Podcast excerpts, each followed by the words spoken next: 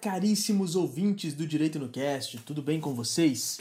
Fico extremamente feliz de retornar às nossas, a nossa, né, programação aqui no podcast. Bom, antes de começar, sempre tenho que me apresentar. Ah, Para quem não me conhece ainda, eu sou o Felipe Alencar, sou o criador desse podcast. É, sou estudante do Centro Universitário Salesiano de São Paulo, da unidade de Lorena, ou seja, do Unisal Lorena, em que você provavelmente também estuda e por isso está me ouvindo. E se você não estuda no Unisal Lorena e ouve a esse podcast porque você também cursa direito em qualquer lugar desse país, bom, o meu abraço para você uh, e claro, sempre pode contar comigo. Por isso, se você quiser tirar alguma dúvida a respeito do podcast, a respeito de alguma matéria relacionada ao direito, entre em contato por meio do Instagram. Uh, siga o Instagram do Direito no Cast, que é o arroba Direito no Cast. Digita isso lá na guia de busca, arroba Direito no Cast. Uh, e você vai encontrar o nosso podcast. Lá sempre tem conteúdos não só relacionados ao podcast, não só publicações é, que são referenciadas por conta das publicações normais aqui do podcast, né? Lá tem publicações uh, fora desse, desse cenário de áudio, né? São, uh, são publicações visuais, algumas dicas de estudo, um pouco dos resumos do que eu venho aprendendo nos meus estudos, tanto na faculdade quanto preparação para o AB, enfim. É, então, sigam o Direito no Cast no Instagram, arroba Direito no Cast. Peço para vocês que procurem a publicação que vocês viram ou que de repente, se vocês ainda não viram, mas procurem a publicação que é a chamada para esse episódio lá no nosso feed e comentam o que você achou do episódio, uh, dê um feedback, pode ser uma crítica construtiva ou, uh, bom, não vou pedir uma destrutiva, mas por favor, que seja uma crítica verdadeira. Então, se eu estiver indo mal, falem que eu estou indo mal. Se eu estou indo bem, digam que eu estou indo bem.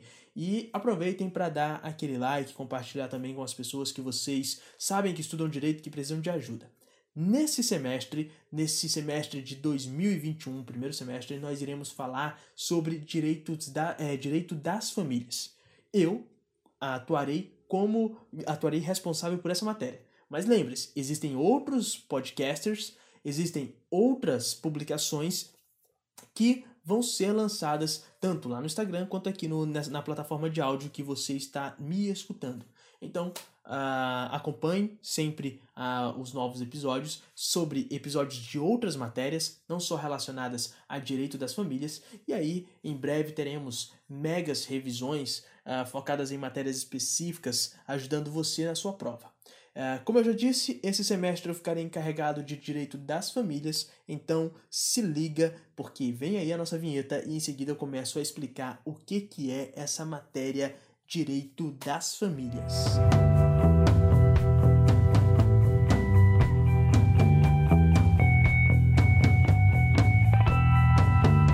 Então vamos conceituar o direito das famílias. Uh, o direito das famílias ele é um ramo do direito civil e ele tem um livro próprio. Então você não vai ver uh, o direito das famílias junto com outros ramos do direito, certo? Não é uma coisa mesclada com outros ramos do direito. Muito embora, claro, cada ramo do direito interfira no outro em alguns pontos, mas o direito das famílias ele é estudado de forma autônoma. Ele está compreendido entre uh, os artigos 1511 a 1783 do Código Civil.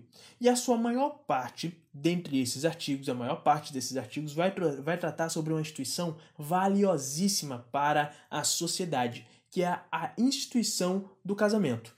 Instituição essa que nós vamos estudar nas nossas revisões de direito das famílias. Uh, então, o direito das famílias, como dito, é um ramo do direito civil, tem livro próprio, por isso é autônomo.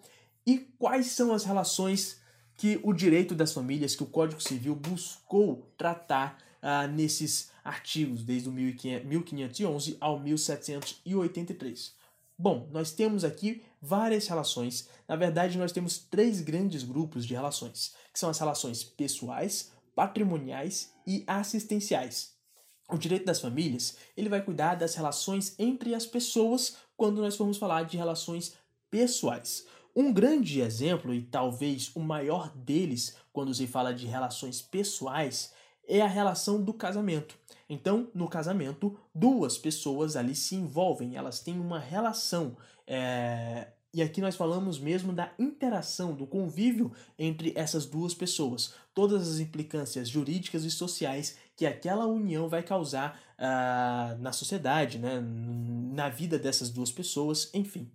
Mas também nós temos as relações patrimoniais, que é um outro grande grupo dessas relações que estão dentro do direito das famílias. As relações patrimoniais, elas são aquelas em que você não vai olhar tanto para as pessoas. Na verdade, você vai olhar para as pessoas sim, mas não tão somente para as duas para aquelas pessoas. Você vai olhar para as pessoas e os bens. Então, imagine que duas pessoas que têm patrimônio, elas decidem se casar. Agora nós temos as relações aí pessoais. Então nós temos a relação pessoal entre duas pessoas e nós temos a relação também dessas pessoas e seus bens, pois o bem de uma irá se comunicar com a outra. E um grande exemplo que nós podemos colocar aí é o exemplo da partilha de bens. Quando esse casal se junta, se porventura ele vem a divorciar, e, dependendo do regime, do regime de casamento que é que eles escolheram, a, haverá uma relação da partilha de bens, certo? Da comunicação desses bens adquiridos antes e ou durante a constância do casamento. E aí nós temos o terceiro grande grupo das relações do direito das famílias, que são as relações assistenciais, que é aquela relação entre uma pessoa hipersuficiente e uma pessoa hipossuficiente. Aqui nós vemos que há novamente uma relação entre pessoas, mas agora nós não estamos falando entre pessoas em pé de igualdade. Nas relações pessoais, nós falamos entre pessoas em pé de igualdade, entre, por exemplo, dois adultos que decidem se casar. Aqui nós estamos falando entre uma relação de pessoas que estão em um nível hierárquico, uh, vamos colocar essa palavra, né? Hierárquico diferente. Ou seja, há uma pessoa com mais poder, uma pessoa hipersuficiente. Essa pessoa ela pode se manter sozinha e há uma pessoa com menos poder, uma pessoa hipossuficiente, que não tem a capacidade de cuidar de si por si só. Sozinha ela não consegue se cuidar. Que aí nós vamos trazer casos como o de adoção, guarda, tutela e curatela. Ah, vamos pegar o caso da adoção? Um casal é, formado por pessoas maiores de idade, decidem adotar uma criança. Esse casal, essas duas pessoas que decidem adotar, são pessoas hipersuficientes. Mas aquela criança que está sendo adotada é uma criança hipossuficiente. O casal consegue muito bem se manter por si só. Agora aquela criança, ela precisa do cuidado de outra pessoa, de um adulto, para poder uh, se sustentar. Por isso é chamada de hipossuficiente. E por haver essa relação hierárquica, você vai ver que é uma relação de assistência.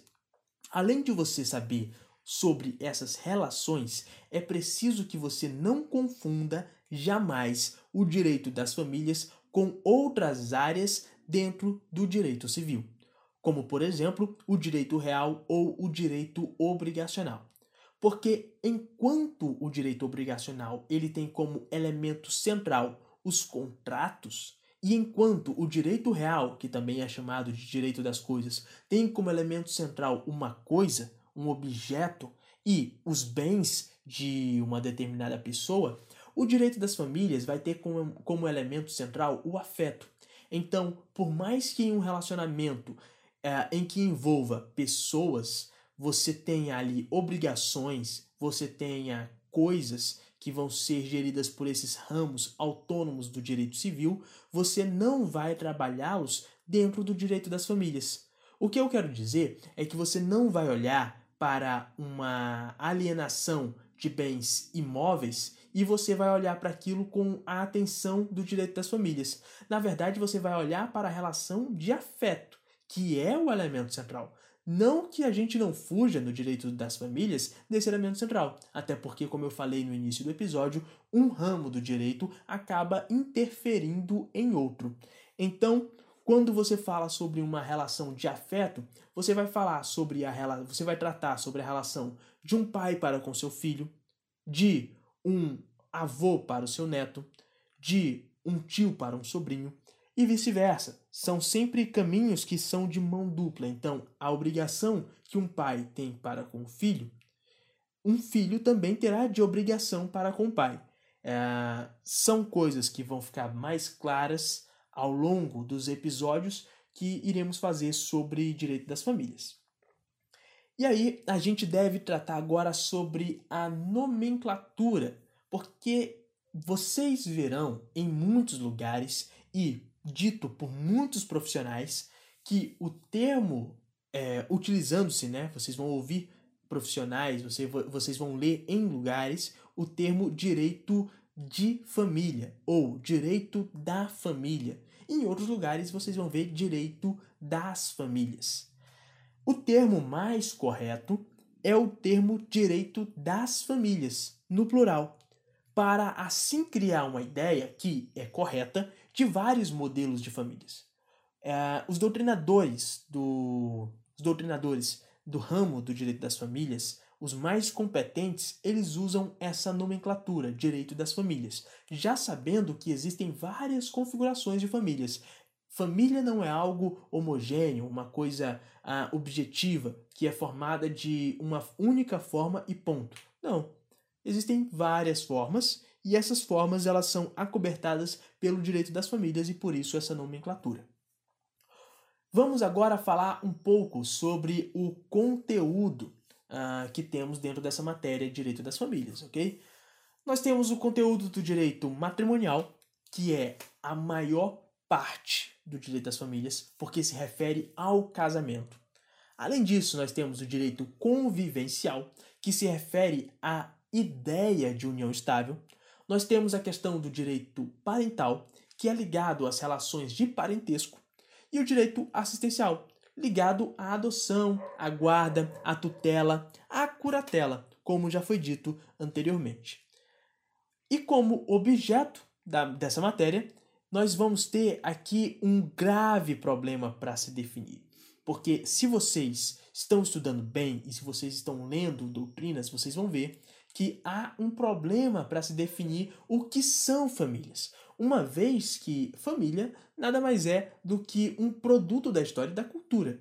Assim sendo, o Código Civil, de forma sábia, não trouxe uma definição do que, que é família. Não disse família é uma unidade composta entre uma ou duas ou três ou quatro pessoas. Até porque imagine que o Código Civil dissesse que família é uma, é uma unidade de relações pessoais que envolvem quatro pessoas. Então, qualquer família que tivesse cinco pessoas já não seria considerada família e por isso perderia-se o direito ah, inerente às famílias, certo?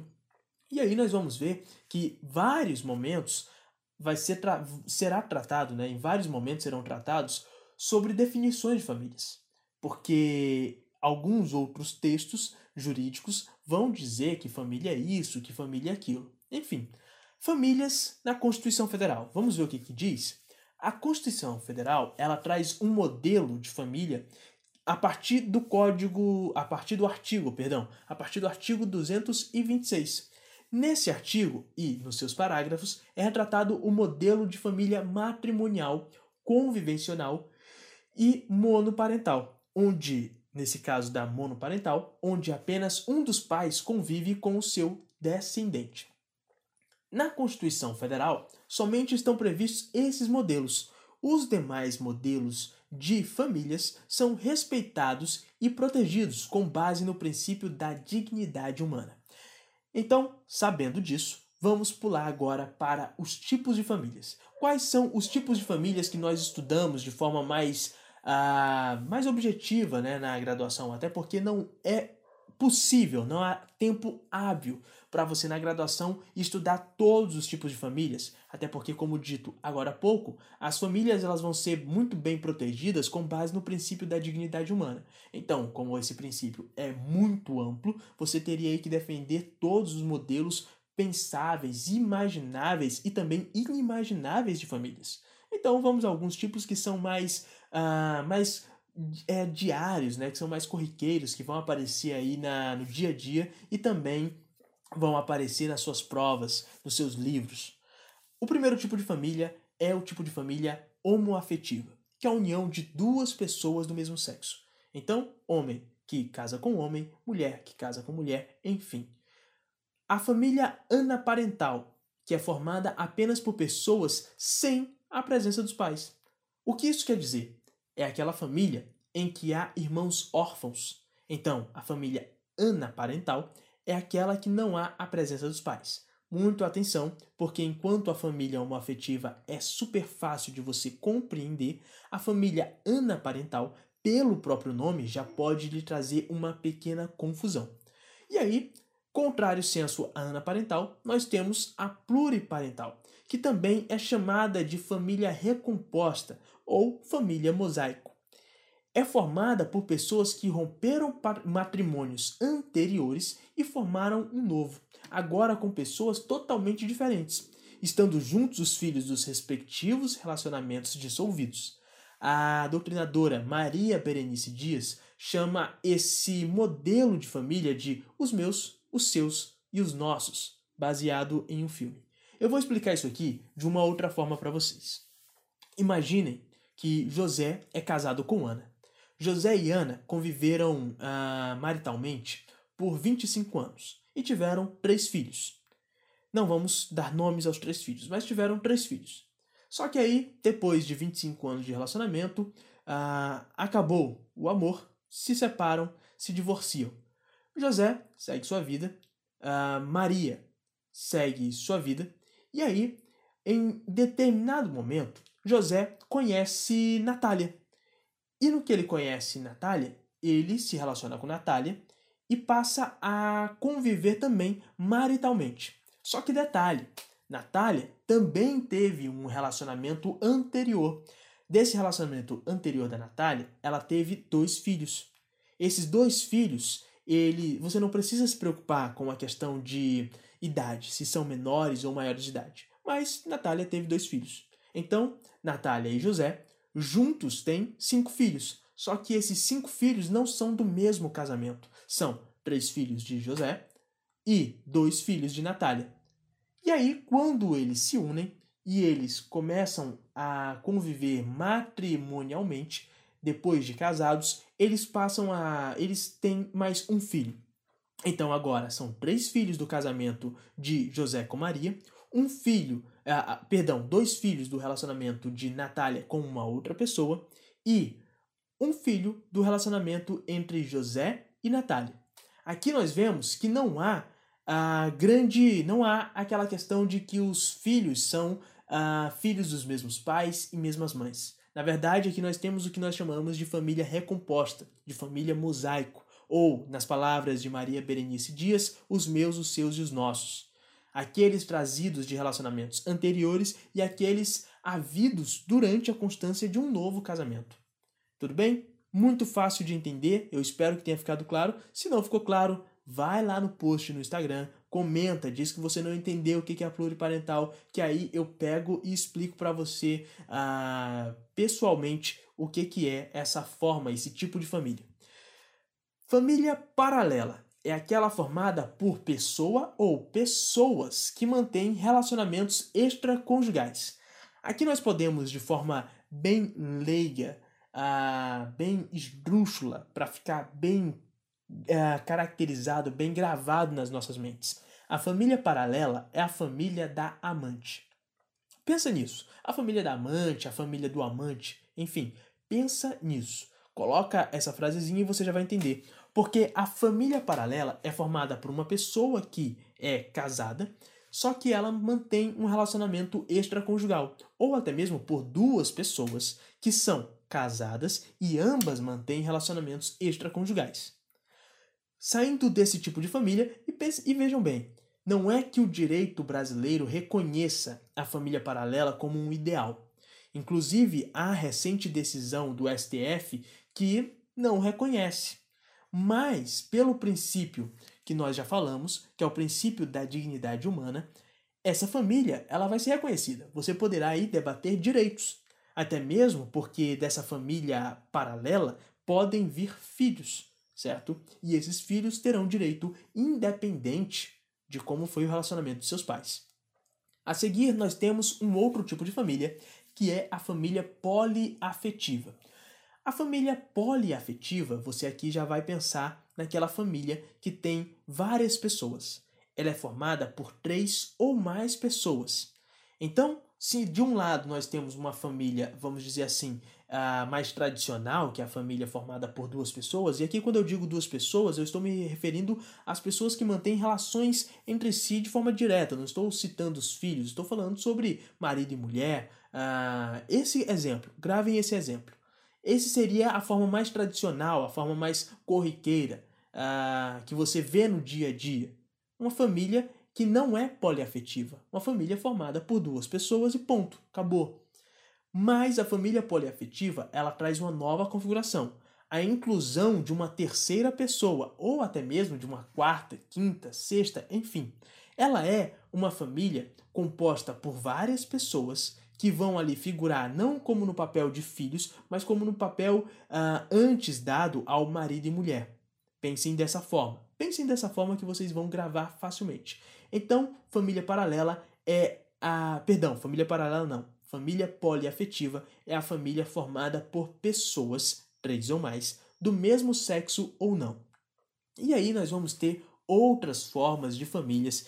Como eu já disse, não dá para nós estudarmos na graduação todas as formas de famílias, porque famílias elas são, é, elas são é, os formatos de famílias eles são criados conforme a história e a cultura.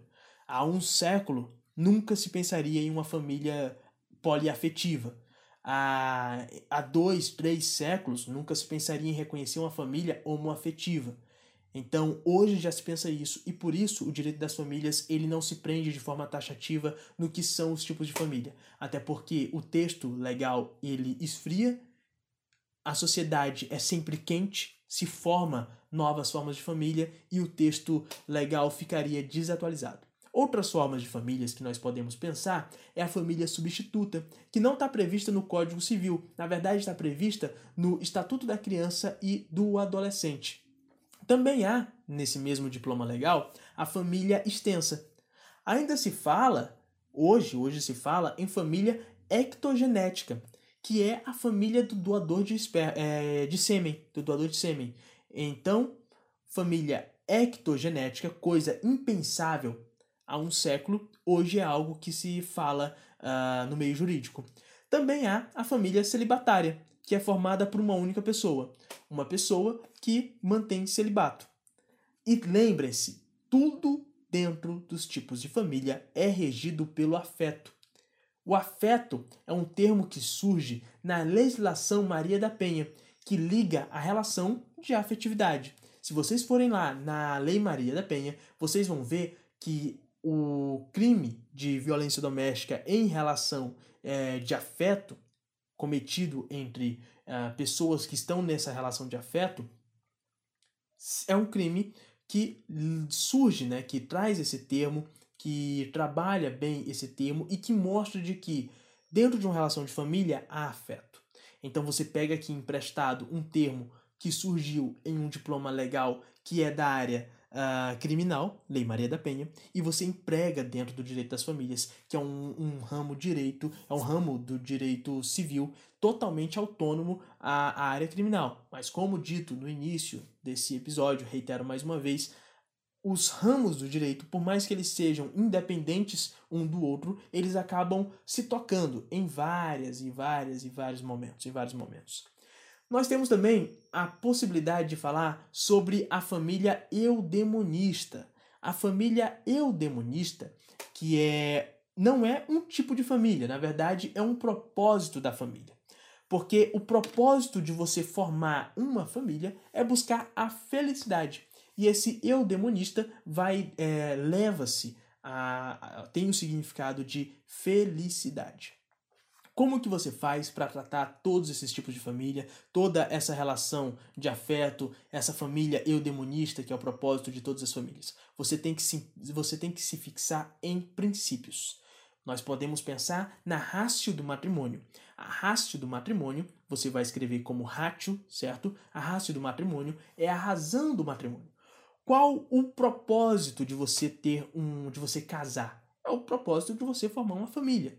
Tal princípio pode ser estendidos, é, estendido às outras famílias. Porque, veja bem, raste do matrimônio você vai pensar no casamento. Mas, como já foi dito, nós temos aí formas de família, como a família celibatária, que é formada por uma única pessoa. Se a pessoa se dedica a uma família celibatária, ou seja, só ela mesma, bom, então ela tem também uma rácio aí, ela tem uma razão, ela tem uma família eudemonista, uma família composta só por ela. E aí a rácio do matrimônio, por mais que o princípio carregue o nome matrimônio, não deve ser confundido tão somente com a família matrimonial, mas com todas as outras formas de família. Nós temos também o princípio da igualdade jurídica dos cônjuges, porque os cônjuges, ou seja, as pessoas casadas, elas têm direitos e deveres iguais. Não existe a figura de um maior que o outro, de um manda-chuva. Não existe hierarquia entre os cônjuges. Os cônjuges, eles são hipersuficientes. Eles estão ah, em pé de igualdade no, na relação de um casamento, por exemplo, é, e eles não devem obediência um ao outro. Na verdade, o que eles têm é direitos e deveres um quanto ao outro. O mesmo direito que o homem tem numa relação de casamento, a mulher também tem. E os mesmos deveres de um é o dever do outro. É simples essa ideia. É uma ideia de igualdade. Porque antigamente a própria lei dizia que quem mandava na família era o homem. Era reconhecido o pátrio poder. Isso que é nomenclatura, é como era chamado pelo Código Civil de 1916 Uh, inclusive, a mulher, quando casava, se ela tinha patrimônio enquanto solteira, quando ela casava, quem administrava os bens dela era o marido, porque a lei identificava que a mulher era incapaz para poder cuidar do, do próprio patrimônio. Esse princípio uh, da igualdade jurídica dos cônjuges ela vai estar fixada na Constituição Federal, lá no artigo 226, parágrafo 5. Temos também outra igualdade, outro princípio de igualdade. Agora é a igualdade jurídica de todos os filhos, porque não existe diferença jurídica entre os filhos tidos na constância ou fora do casamento. Então, o filho tido dentro de uma relação conjugal e o filho tido numa relação extraconjugal possuem os mesmos direitos e deveres. E também, uh, os filhos que são tidos numa relação de adoção também têm direitos. Então vamos lá. Não há diferença entre os filhos tidos na constância ou fora do casamento, bem como da relação extraconjugal, extraconvivencial, bem como dos legítimos e dos adotados. Esse princípio você vê lá no artigo 227, parágrafo 6 da Constituição Federal. Outro princípio é o pluralismo familiar, que se refere às variedades existentes de famílias trazidas na Constituição Federal e também em outras legislações. Outro princípio é a consagração do poder familiar, que tem relação com o poder exercido pelos pais sobre os filhos menores.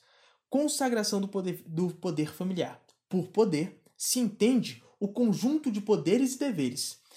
Em casos de divergência no exercício do poder familiar, a resolução pode ser através de uma decisão judicial. O que, que você tem que ter em mente sobre a consagração do poder familiar? Tanto o pai quanto a mãe possuem os mesmos poderes sobre os filhos menores. Não existe a, a palavra, não existe a figura aqui, não juridicamente falando, da palavra final, em que ah, o filho quer tal coisa. Se o pai diz que ele terá e a mãe diz que não terá, acaba-se ali a confusão e se vai pela palavra de um ou de outro. Não existe isso.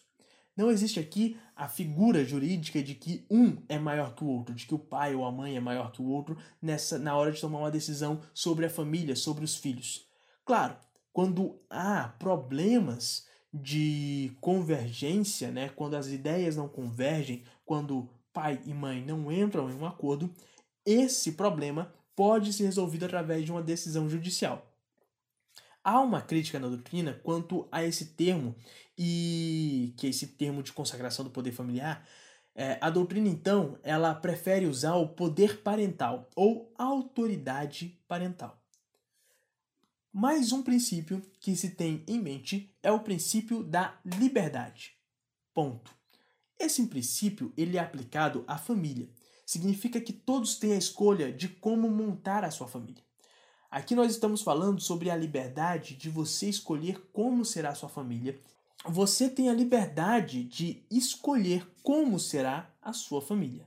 Então, nesse ponto de liberdade de você poder escolher, quer dizer que também é uma proteção para que não venha ninguém lhe obrigar a ter uma família de um modo. Não pode haver uma autoridade dizendo de que você seguirá o modelo X de família e não o modelo Y. Isso está previsto lá no artigo 228, 226, parágrafo 7 da Constituição Federal. Também o respeito da dignidade da pessoa humana, previsto no artigo 1, inciso 3 da Constituição Federal, e tal princípio protege todas as famílias, todas as formas de famílias. O princípio da solidariedade é outro princípio dentro do direito das famílias, que significa que a família protege um ao outro.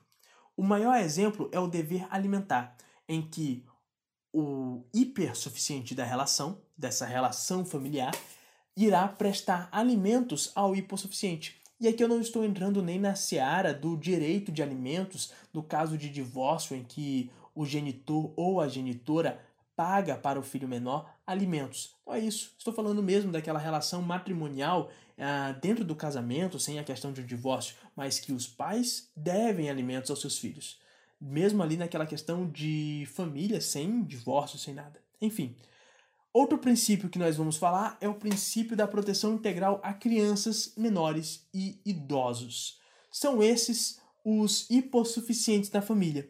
O tópico anterior da solidariedade é, e esse, né, da proteção integral a crianças, menores e idosos, são instituídos pelos artigos 229 e 230 da Constituição Federal.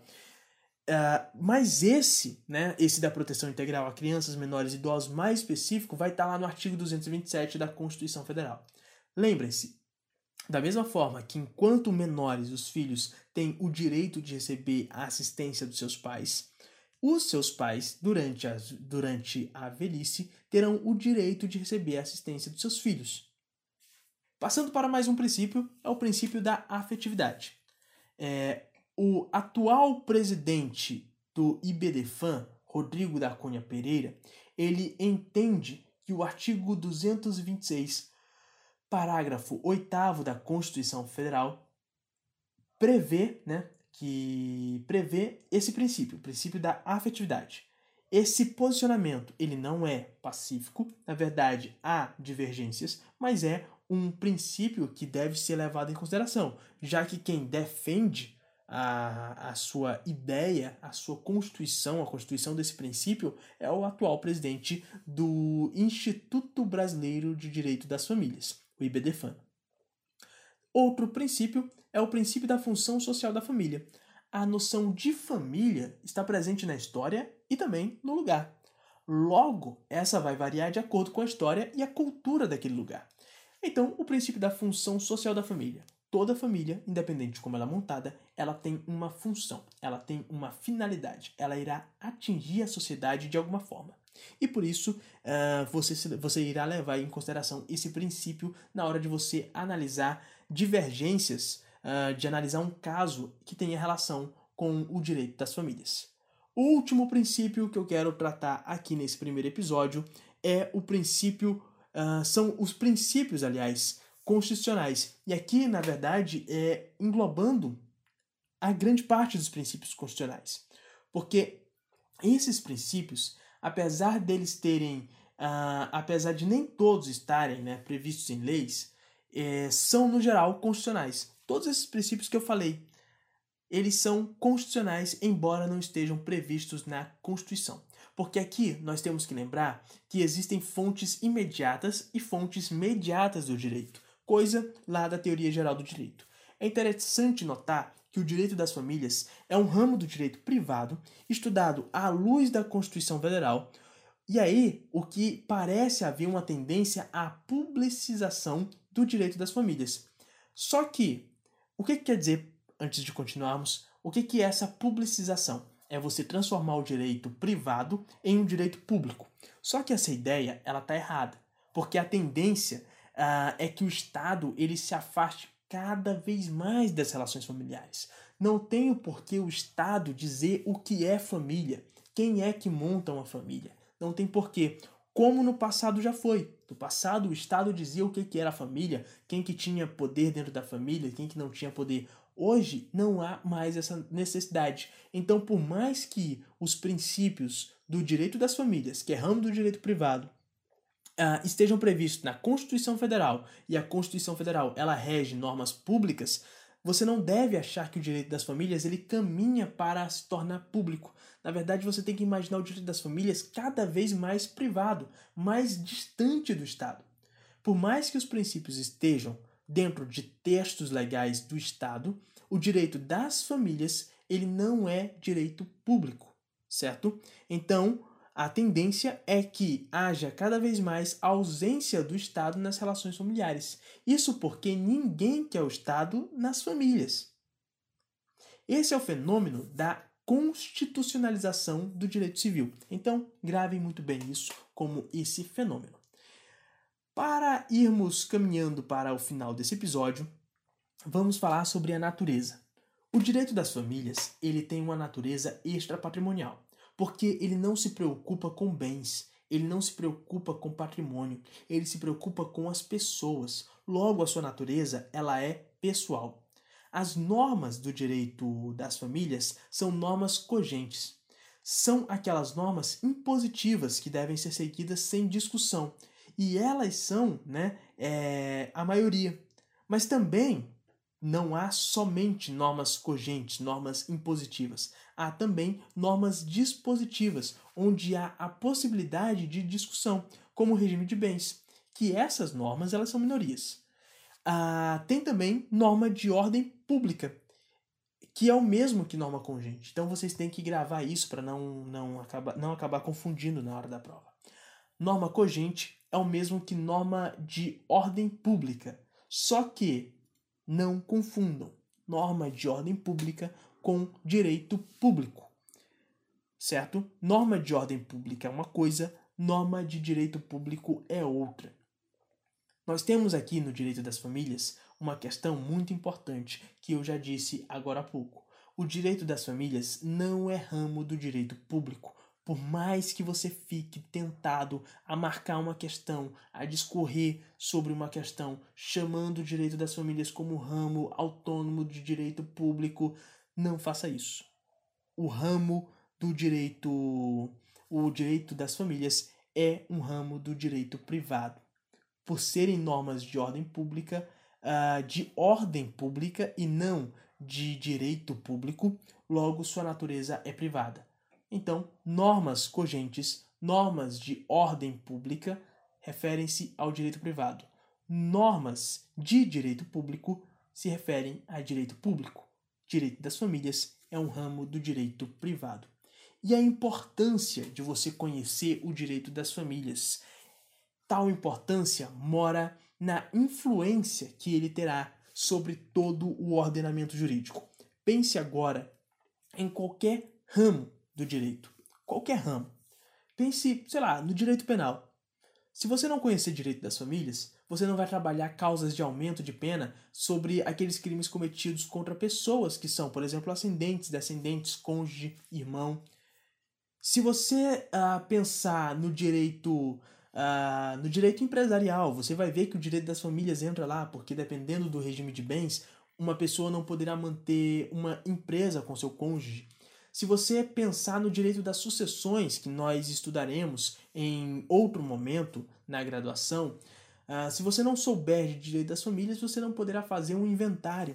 Então, o direito das famílias ele tem influência em todo o ordenamento jurídico, porque em todo ordenamento jurídico haverão causas que mudarão uma coisa ou outra, por mais que, seja, por mais que sejam coisas mínimas, mas que irão ser mudadas pelo conhecimento do direito das famílias. Por isso, é importante você conhecer esse direito, é, esse, esse ramo do direito, certo? Uh, então, falando sobre importância, eu quero encerrar esse episódio. Uh, mas antes de encerrar, claro, tem que ter a nossa vinheta de transição, que é icônica, e depois eu tenho um recadinho final para todos vocês. Vamos lá, pessoal!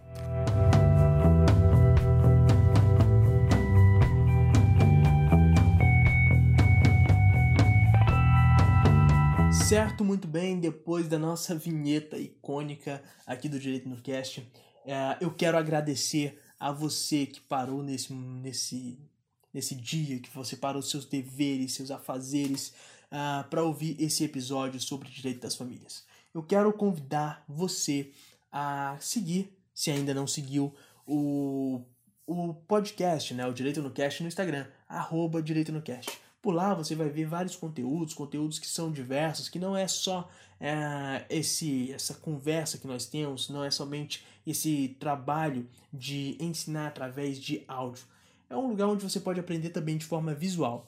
A uh, vez ou outra eu faço uma live, então pode ser que você veja lá uh, eu debatendo, eu conversando com alguém ou simplesmente falando sobre uma coisa ou outra.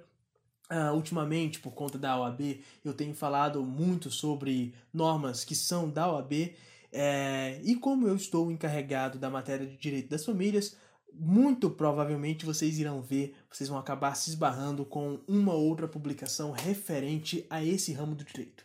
Então, uh, se você ainda não segue, vá lá e siga o direito, das, é, o direito no cast. E se você já segue, e mesmo que você não siga, vai lá, segue, dá o like, uh, na publica nas publicações, manda, compartilha o perfil, compartilha as publicações com outras pessoas, com seus amigos que são do direito. Se você é do Unisal, uh, do Unisal Lorena, eu convido você também a seguir o Centro Acadêmico, o Instagram do Centro Acadêmico, uh, Direito Unisal, arroba Direito Unisal.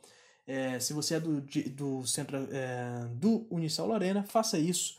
Uh, é bom que você aí, além de acompanhar o Direito no Cast, você vai acompanhar também publicações referentes ao à faculdade, né? Ao curso de Direito uh, do Unisal Lorena. Mas se você não é do Unisal Lorena, se você está me ouvindo de e é aluno de outra faculdade, se você nem de São Paulo é, uh, eu quero agradecer você por participar, por, por agregar a esse, a esse podcast ao Direito no Cast. Então, vá lá na publicação e você pode até aproveitar e mandar uma mensagem por direct é, para mim, informando de onde que você é, que aí no nosso próximo episódio eu acabo mandando aquele grande abraço, aquele grande salve para você, meu amigo, que ouve o podcast na sua plataforma de áudio preferida em qualquer lugar desse país.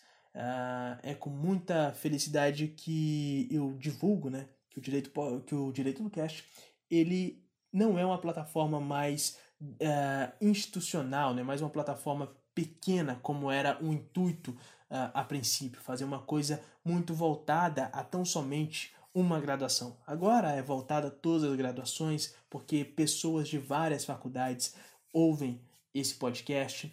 Uh, no, já, já recebi mensagens de pessoas de outras faculdades que ouvem o podcast e que agradecem pelo conteúdo formado aqui dentro. Lembre-se sempre, não sou só eu aqui dentro do podcast fazendo esses áudios de revisão, esses áudios, esses episódios de formação. Existem outras pessoas que são todas pessoas voluntárias que fazem parte da graduação, que, assim como eu, torcem para a propagação de forma eficaz do conhecimento jurídico. Muito bem, meu amigo, minha amiga que acompanhou até aqui, uh, muito obrigado mais uma vez e até o próximo episódio do Direito no Cast falando sobre direito das famílias. Eu sou o Felipe Alencar e até a próxima. Tchau, tchau.